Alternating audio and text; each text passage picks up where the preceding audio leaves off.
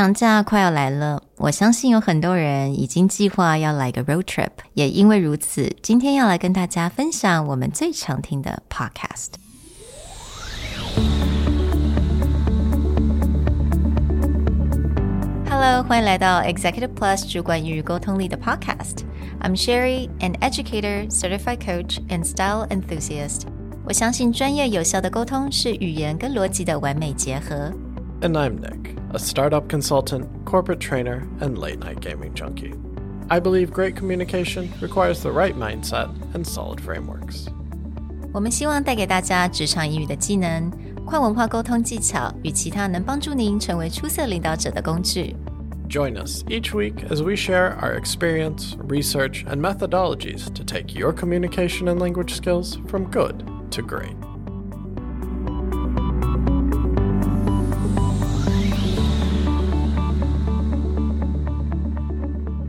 Hey, everybody. Welcome back to another Executive Plus podcast.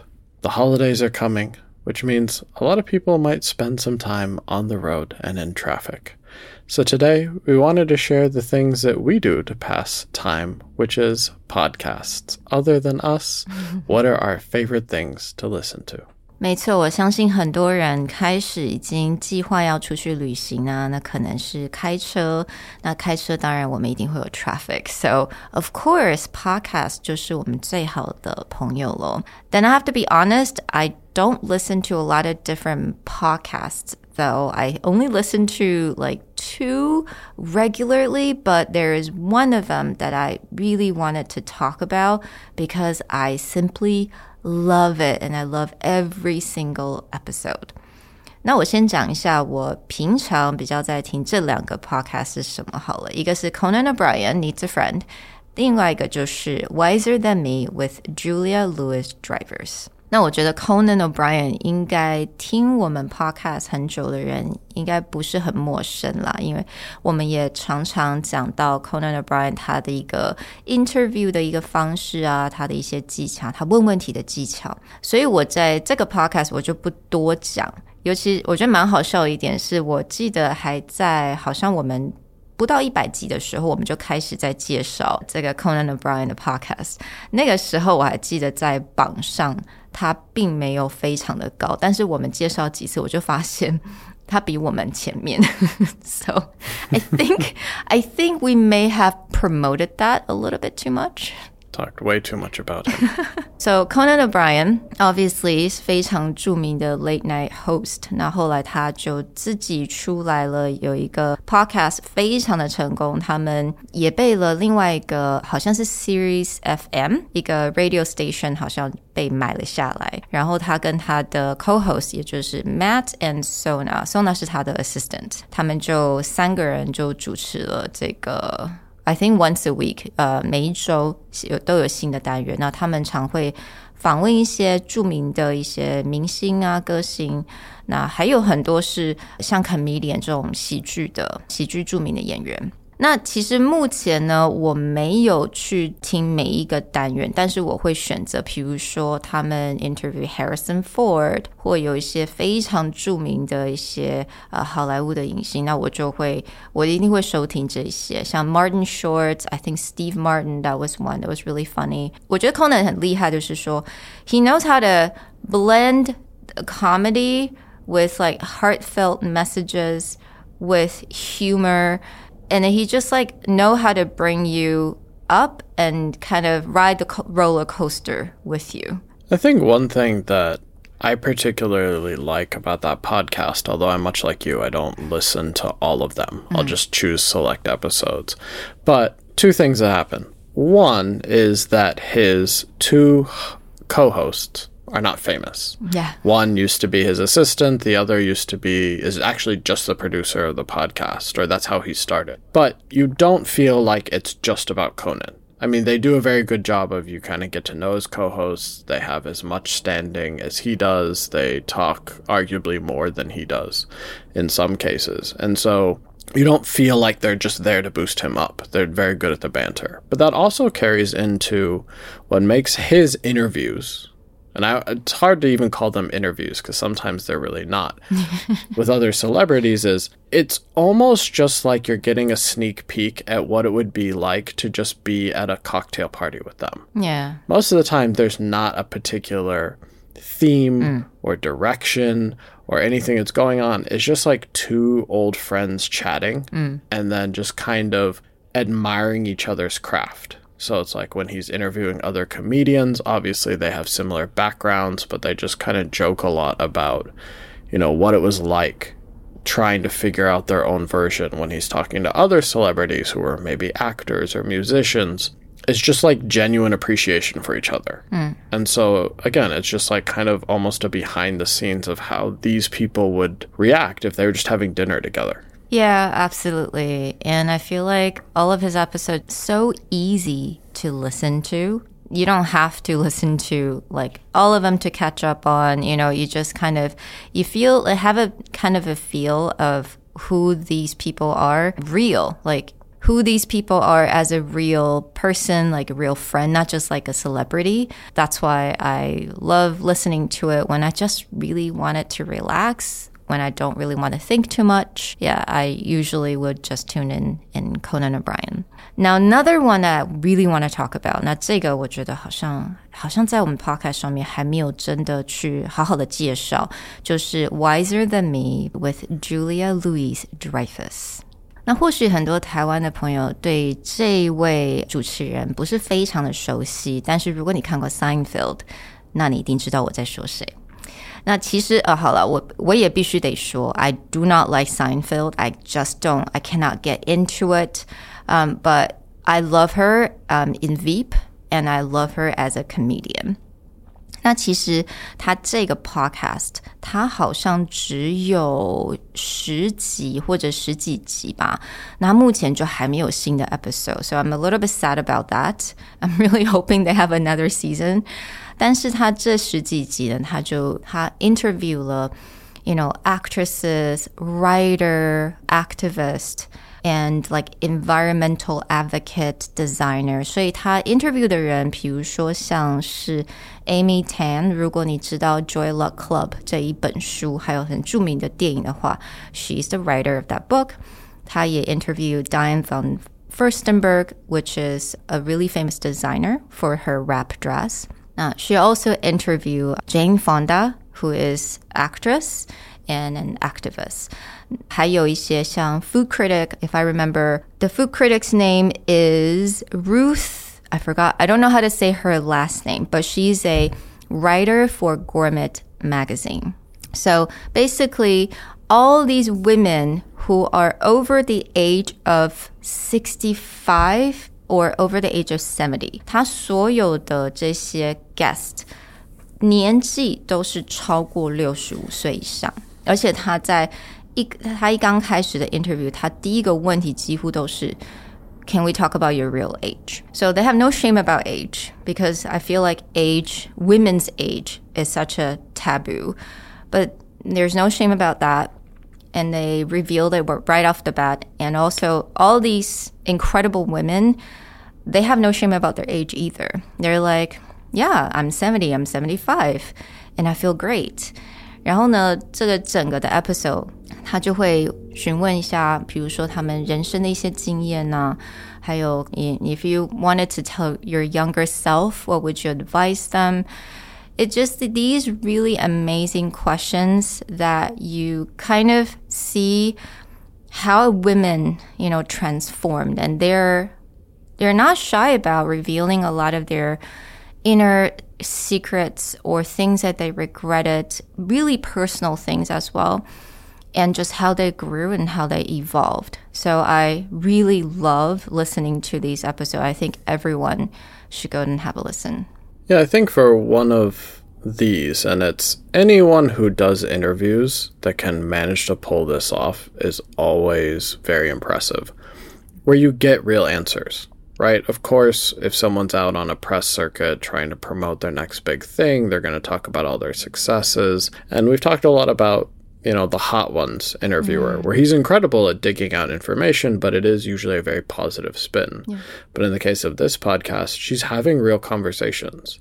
Mm-hmm. Like they're talking about their vulnerabilities, they're talking about what they have regretted and what they have failed at. And then not in a way that's like self serving. It's just like, oh yeah, that here's what was going on then kind of thing. And I mean, it's just a lot of respect to have people at the height or at the success level of the people that she interviews be real. Because I think for the most part, especially with celebrities or extremely successful people in their field, there's a tendency that you gotta present a certain face. But in this kind of interview, it's just like they're laying it out on the table. I mean, they even talk about what their um, intimate romantic lives mm-hmm. are at that age, and they don't hold back. So it's just kind of interesting hmm. how they handle that. Yeah, it is. And the whole premise of this podcast is because, you know, when you really think about it, no one really actively go ask older women for advice. We usually go ask older men because they're probably CEO of a company or, you know, high level, very famous, very successful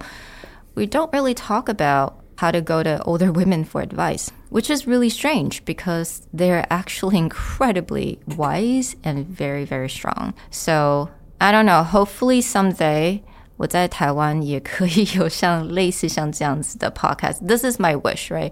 我我这是我的愿望。我希望哪一天也能够在台湾，然后 interview 这些非常有智慧的、比较年长的女人。 So speaking of older women, what about you, Nick?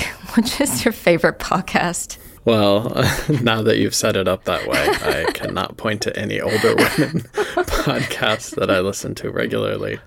I mean, I listen to a lot more, but I would say there's just a few that I go back to over and over. I think there's a lot of ones that I have dabbled in. I'll probably selectively listen to episodes, but there are only a few that I just religiously doesn't matter the topic. One would be acquired. Mm. I think we've talked a little bit on the show, but it's basically two hosts, David and Ben, will start to pull apart the entire history of like some of the most well-known companies mm. that we've heard of and they'll dig into they'll read like essentially everything about the existence mm. of that company from how it started where was the founder born how did they grow up to start this company what are all the business up and downs. And it's specifically built around the business. So they're not really telling a biography but they are pulling apart like the biggest decisions that you know either founders or teams had to make in order to grow their company.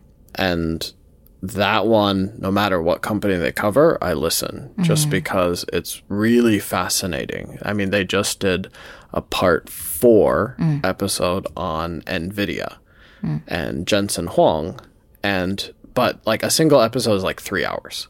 So this is not like when they do part 4 that means they're like 10 to 12 hours There's a part into four. story. yeah, they just released it after they did the original because of all the AIGC and the fact that most of this runs off of GPUs. The way that mm. AI and large language models and generative AI is all kind of running primarily on GPUs. NVIDIA's by far and large the best team at this. So they had already done like a two or three part looking at the mm. Previous history from gaming computers to how we do the basics of mm-hmm. computation for early AI. But now that AIGC, ChatGPT, all that blew up, then they had to go back and look mm-hmm. at the next chapter. I mean, they did the same thing for like Warren Buffett, where they did a three part each episode was three hours. So they did like Warren Buffett, Charlie Munger, and then Berkshire Hathaway. Mm. So it's like 10 hours of content just on one company, but that kind of gives you a sense of like how deep they go into how that company was built. It's fantastic. It takes a little bit longer to go to, but just it's almost like, again, instead of reading 10 different stories, you just pick up hmm. that podcast and you have now learned probably not 100% but maybe like 60% hmm. of anything you could learn that's really big about the company. If anyone wants to start they just did one on costco hmm. which is fascinating you don't think much about costco's business model until you listen Yeah. to that and it's just mind-blowing hmm. how efficient costco's business model is Right. Yeah. I started listening to Costco, but again, each episode is about three hours. So I think actually it's perfect for road trip because it's kind of, it's hard to listen to bits and pieces and put them all together. It's really great if you're commuting, especially during long hours. You can just play it and then listen to it. The one that I listened to obviously, I think, has a bigger impact was TSMC. So for that episode, TSMC, if you wanted to know more about how Morris Chang, you know, actually came about to to be who he is today, I think that you absolutely need to listen to. NVIDIA ones about Jensen Huang, his childhood is very, very, very interesting. And I actually think that not a lot of people knew about his childhood. So go ahead and listen to, I think that's, that has to be part one. Yeah, I mean, his parents sent him, they thought, to like just a very cheap boarding high school in America, and it turned out to be a mi- military reform school. Hmm. So, for those of you who don't know what that is, in the US, is like if you have a kid that there's just like nothing the parents can do, the school systems have all kicked them out, and like that kid needs like crazy amounts of discipline. Yeah. that's where they send them. So, like these are not easygoing kids. These are like tough, Yeah. got thrown out of school kids that Jensen went to high school with because his parents didn't really know where they were sending him. They were just like, "Oh, this is a, you know, American school. We want him to have an American education and it's, you know, reasonably affordable." And it's yeah, he was like a 13-year-old or No, something he was like that. nine. He was nine. It wasn't even just high school. He went earlier. He was 9 years old and he was like a roommate with like 17. an 17, 18-year-old yeah. or 17-year-old That- delinquent kid, basically. I mean, it's crazy. And that's actually, I don't know, on the show they were talking about maybe that's why how he gets so jacked because he started working out so much. Because, you know, at, you know, in those kind of reform school, discipline is really important. So working out, lifting weight, that's like part of the routine. So, hey, that's something I did not know about before. And I thought that was so interesting. So, and uh, yeah, I started listening to the Costco one and how Costco came from, is it called FedMart? And the whole history and economics and whole the subscription service, be, not, sorry, the membership, the business model behind that. That's incredibly fascinating. So that's one that, like, every episode I mess. Another, I'm going to cheat a little bit. Another two podcasts, hmm. but I just bounce around. But they're really interesting just from the insights of how we're going to say successful people work. One is called All In, hmm. the other is called My First Million. Mm. The All In podcast, the joke is it's a bunch of billionaires talking about billionaires' life. Technically, two of them are billionaires, the other two are like 100 millionaires. Mm. But it's four friends who all play poker together. But one was the main growth off, the original growth officer of Facebook, the other was a f- one of the co-founders of PayPal, part of that PayPal mafia. Another one had sold like the first scale climate company for over a billion dollars. The other had built several successful internet news sites as one of the original investors in Uber. So just incredibly successful people, but it's really just kind of an interesting behind the scenes again. How do they think? How do they look at the economy? How do they look at you know, what kind of companies are scaling and venture capital. Or the other podcast that I listen to is called My First Million. So if billionaires is talking about billionaire shit, My First Millionaire is millionaires talking about, and they actually say that on the show. That's how they describe themselves. But it's actually two guys, and they interview other people who had built successful companies, but like in the case of all in, they're looking at, okay, I built, you know, Facebook, PayPal, tech giants. But they're actually looking at people it's like who built very successful small businesses, but got them to incredible wealth. And it's just like the mindset is really different. And what's really interesting is like, especially in the My First Million, how many things people try right? We always talk mm-hmm. about like a lot of founders have failed before they succeed, and we look at Steve Jobs. But I mean, that's true at every scale. And I think that one of the things that gets interesting about that mentality and the different people that's just like you can start any business in any sector and mm. be successful. But the big key ingredient is they try and they fail and they burn businesses to the ground and then they go and be like, I'll do it different this time. And then they mm. just try again. And it's just like that persistence mm. of this is an interesting thing. I'm going to go do it until it finally works. Now I have a question though. Do we need need to listen to the, my first million and then we get to the billion?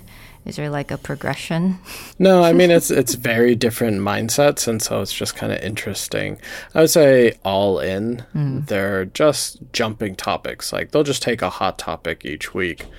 So they did a lot on politics recently because the U.S. is mm. having the presidential. So to be honest, like I stopped listening consistently mm-hmm. until they're not covering those things and getting back to like tech, which is what most of their backgrounds are from. But then, like with my first million, again, I'll jump around. I'll just look at who they're interviewing. Mm. But it's really just kind of fascinating about the way that they uncover what people are doing and mm-hmm. sort of the mindset behind it. So for these two, I don't particularly recommend that you need to go through all of them. Mm. But if you just go through and there's either a topic or a person that they interview, it's totally worth just kind of seeing how they pick apart their brain. Right. And I like that concept you talk about, you know, basically we, we always see successful people when they're in the most successful time frame, you know, when they're, you know, up there in the chart, you know, the most the richest person in the world, but we don't really see them or we don't yeah, we don't see them when they failed. And I think it's that mindset. That's why we need to go and listen to as many of these stories as possible because we lose sight of that reality. And I think one thing that you mentioned it to me before, and I, maybe that was from Acquired, something about one night success, but it took years. Because we always, like I always thought, you know, I think everyone who's very used to this Instagram social media phase you always see a success, it's like viral, right? Overnight success. But what was the quote that you mentioned it to me before? Yeah, they're bringing up just like it's an overnight success 20 years in the making.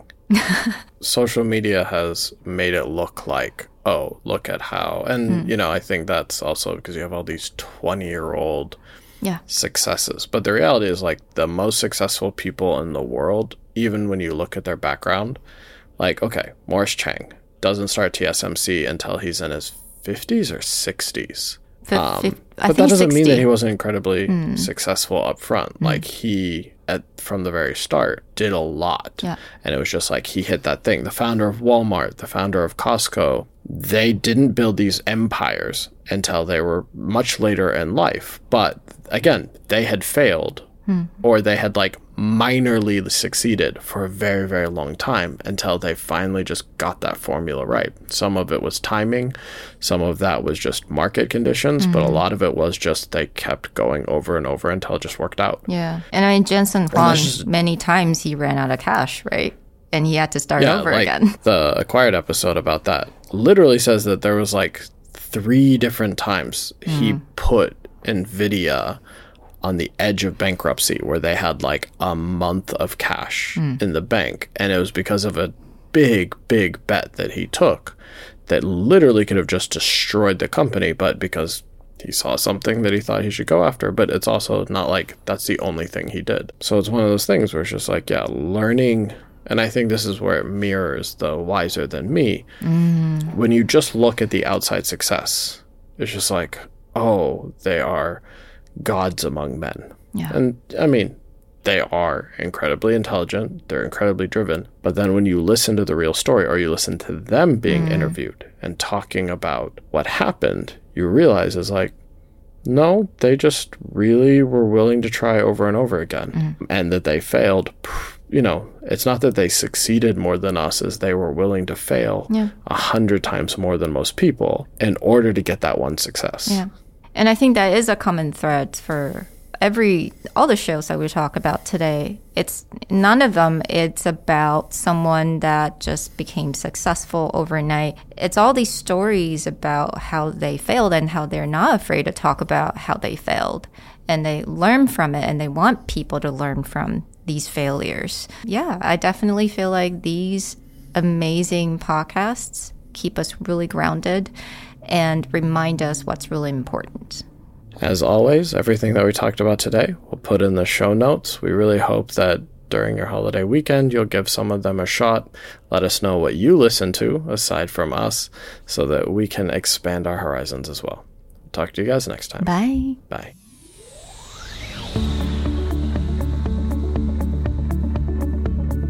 The Executive Plus podcast is a Presentality Group production produced and hosted by Sherry Fang and Nick Howard. You can search us on Facebook, 主管英文 Executive Plus.